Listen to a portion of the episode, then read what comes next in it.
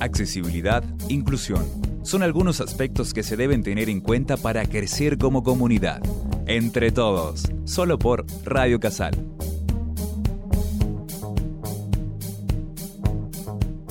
Hola, muy bienvenidos a otro programa de Entre Todos. ¿Cómo estás, Alejandra? Bien, Bien. hola Sandra, qué Bien. bueno. Hoy tenemos este, una invitada especial que siempre está con nosotros, por suerte, la profesora Adriana Pauna. ¿Cómo estás, Adriana? Hola, ¿cómo están? Encantada de estar nuevamente con ustedes, Sí. así que gracias por la invitación. Siempre nos traes información este, nueva este, y por ahí muchas cosas que nos ponen contentos, ¿no? Porque de eso se trata también el programa, de informar eh, no solamente por ahí las cosas malas que nos pasan o que nos cuentan, sino también este, lo positivo. Y dentro de esto positivo eh, surgió la- una charla, ¿no? que se llama Prácticas Inclusivas para acompañar alumnos con TEA, que nos pareció súper interesante y necesario ¿no? para nuestra universidad. Este, así que bueno, mm, me gustaría si podés. Ay, pero antes, antes, antes, antes de ir a, a- a- a hablar con, con Adriana, no nos puede faltar eh, las frases de la Madre Teresa, de la Madre. Teresa de Calcuta. Eh, así que te escuchamos atentamente, Alejandra. Bueno, es maravilloso. Sí, sí. Es maravilloso iniciar el programa Sí, con la Madre Teresa de Calcuta y después continuar con las buenas acciones Exacto. para las personas con discapacidad que nos va a contar. Adriana. Sí, sí, te escuchamos, Ale. ¿De qué se tratan las enseñanzas de la Madre Teresa de Calcuta? Vamos a decir unas cuantas frases. El amor comienza por el hogar. Si la familia vive en el amor, sus miembros esparcen amor en su entorno. El mundo está saturado de sufrimientos por falta de paz. Las buenas obras son aros que forman una cadena de amor. Si de verdad fuésemos humildes, nada nos cambiaría, ni la alabanza ni el desánimo. Si alguien nos criticase, nos sentiríamos desánimo. Si alguien nos ensalzase, no nos sentiríamos orgullosos. La paz empieza con una sonrisa. Qué importante, ¿no? Oh, Porque es- son perlas de vida.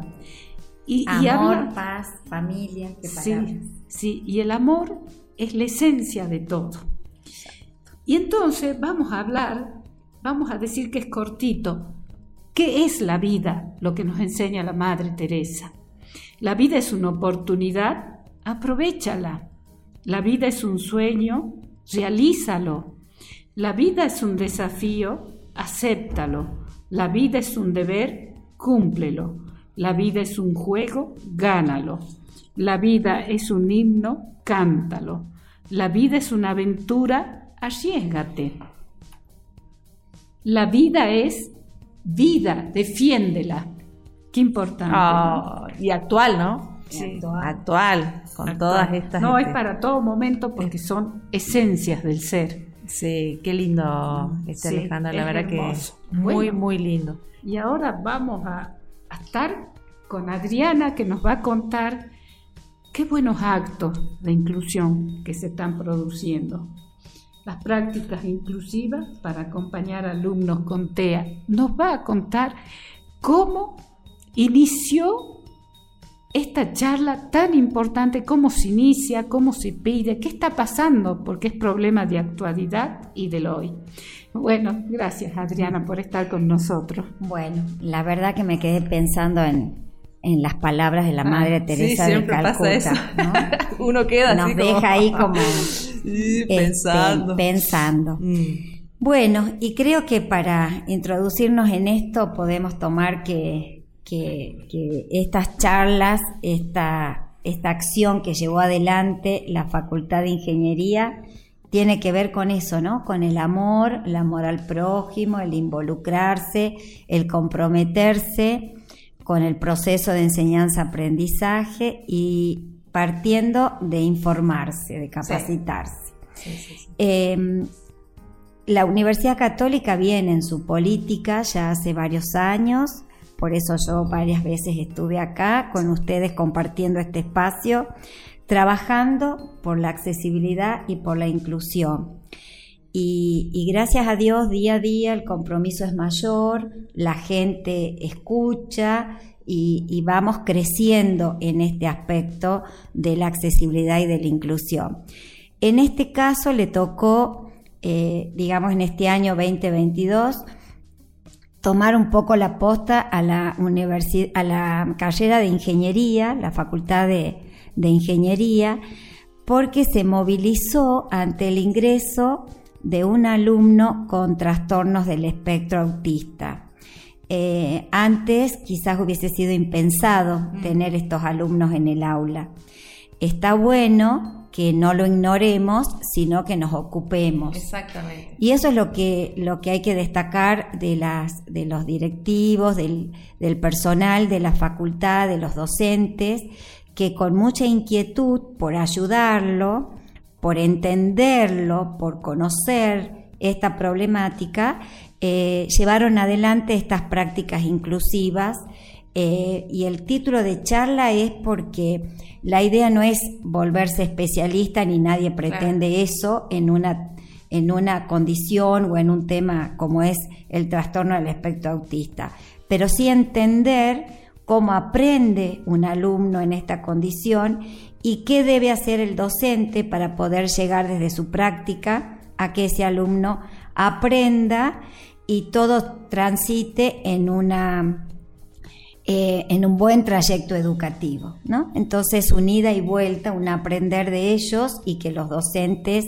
se involucren en este proceso. Así que desde ese lugar eh, fue eh, muy fructífero porque se sumaron docentes de todas las carreras eso habla del interés y de la cultura que se está instalando y este cambio de, cabeza, de forma de pensar en un, en un espacio para todos. Y, bueno, y de ahí empezaron a, porque primero se había pensado solamente para los docentes de ingeniería. Y dada la, repercusión que tuvo en el boca a boca, ay, me enteré, yo quiero, ¿por qué no?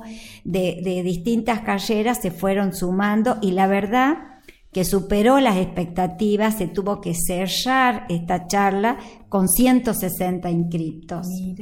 O sea que no se pensaba esa repercusión, eso da cuenta del interés, del, compromiso, la necesidad, que tenemos los docentes también de conocer esta, situación. Sí, sí, sí. Este, así que bueno, muy contentos todos por, por la repercusión que tuvo, esto anima a ir por más. y es más, más. son los principios. Y es cierto, es el empujón por más, por más, y así llegar a la inclusión, qué lindo, qué lindo. Sí, sí, sí, así que un hermoso encuentro, estuvo a cargo del, del equipo de Creces, Salta, em, así que, que, vino todo un equipo que está eh, formándose en esta temática, que tienen experiencia, que eligieron eh, esta condición para fortalecer su profesionalismo. Así que bueno, ellos llevaron adelante esta disertación y, con participación de, docentes y personal de la universidad, así que muy, muy bueno. Claro, qué importante, Adriana y Sandra, hacerlo desde la universidad, porque hacerlo desde la universidad tiene otro marco. Aparte implica que estamos trabajando por la inclusión. Y eso es muy importante, la universidad trabajar por la inclusión.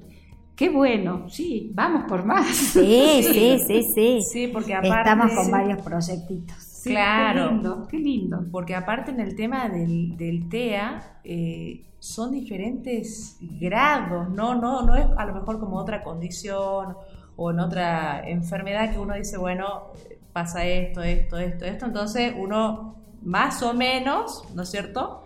desde un lado pedagógico, pero en esta, en esta condición es mucho más complejo. Entonces yo creo que sí va a ser necesario quizás otra, otra charla, ¿no es cierto? Otra. Sí, seguro, porque quedó abierto. Incluso mucha gente de afuera que se empezó a enterar también quería participar. Este, bueno, por cuestiones de logística y de que ya estaba direccionado con una, una finalidad específica, pero sí está previsto hacer eh, otras, otros encuentros como estos y ir abriéndolo cada vez más, porque hay una gran necesidad. Lo que pasa es que hablar de autismo es como que paraliza, ¿no? Totalmente. Este, a todos, ¿no? A todos, a todos. Entonces es como que ahí ya nos, nos moviliza y, y también no es menor el detalle de que eh, cada unidad académica tiene como perfiles de alumno. No es lo mismo el, alumno de, la Facultad de Ciencias Jurídicas que el de Turismo, que el de Arquitectura. Entonces, esto movilizó muchísimo eh, este, a los ingenieros y, bueno, salieron a buscar respuestas y, y muy, muy bueno, la verdad. Y la unidad hace la fuerza. Qué lindo entre todos. Sí, eh, qué buena acción, qué buena acción. Así que por eso queríamos, Adriana, que sea difundido por la radio. Porque queremos más. Bueno, yo les voy a contar algo para que vean cómo la universidad va este, fortaleciéndose en, estos espacios sociales tan necesarios y que en el ámbito educativo la universidad así lo visualiza. Eh, este año comenzó a funcionar ahora en abril, hace muy poquito, el Centro de Orientación Educativa. Em, digamos, espacio donde accesibilidad es eh, forma parte, digamos, ya no es accesibilidad solo, sino que forma parte de este centro em, donde hay psicopedagogos, psicólogos, este, bueno, estoy, en este caso estoy yo por el área de discapacidad, y, seguramente que ya estamos viendo la necesidad incluso de, seguir creciendo porque está la discapacidad visible y está la no visible, están los miedos por declararlo eh, y, este, y que después todas, todas estas cuestiones del orden de lo emocional repercuten en el aprendizaje. Y es ahí en las aulas donde detectan estos problemas ante una discapacidad cognitiva, por ejemplo, un chico que reitera rendir sus materias mm. y, al no saber lo que le pasa no lo podemos ayudar. O problemas del orden eh, psiquiátrico, psicológico, emocional. La pandemia marcó muchísimas situaciones en mm. este aspecto. Aparte, el aislamiento hizo esto favoreció el que se aísle el alumno, la persona. Entonces hoy volver a la presencialidad y volver a articular es un tema, aunque no, no, le, no lo crean. Y bueno, el centro está para brindar apoyo, contención, asistencia a todas las problemáticas que son. Pero eso ya está funcionando. Ya está, ya está, ya está, ya está. Ah, ya está. En, en, el, en abril se presentó y ya hoy hay un equipo trabajando que lo coordina la psicopedagoga Georgina Suárez. Bien. qué, buen dato, Adriana. Muy importante. Y que se esté eh, trabajando en distintas áreas, ¿no? Por eso aprovecho este espacio para que todos sepan que hay todo un equipo, mm. funciona en el nuevo edificio de Economía y Administración, al frente de la enfermería. Ahí estamos. Perfecto. Mañana y tarde. perdón, desde las ocho y media de la mañana hasta las 7 de la tarde. Claro, porque aparte este, ahí se pueden dirigir tanto los chicos como los docentes también. Sí, sí, todos, todos. Psicopedagogos, sí, todo lo que incluye eso. Es más, ya tenemos demandas de, docentes, de alumnos. Sí, sí, sí, me imagino que sí. Bien. Bueno, qué buenos datos. Sí, sí, sí. Qué buenos datos, Adriana. Y bueno, aplaudimos las acciones que, está realizando la universidad en vía a una inclusión, porque siempre se trabaja con la inclusión día a día, con los cambios, con los tiempos. Lo mismo pasa con las actualizaciones en accesibilidad. Nada es estático. No, gracias a Dios. todo es dinámico. todo es dinámico. Y tenemos que estar en ese movimiento y tenemos que estar. Y, bueno, eh, muchísimas gracias por acompañarnos. Bueno, gracias a ustedes por esta invitación, porque es un gusto compartirlo y sobre todo informar de estas acciones que lleva adelante la universidad. Sí, para nosotros también un gusto. Bueno, nos estamos despidiendo entonces. Muchísimas gracias por su este, por la escucha y estaremos en un próximo programa. Hasta luego. Gracias. Humanizarnos frente al otro es uno de los objetivos que debemos alcanzar. Pongamos en práctica todo lo aprendido.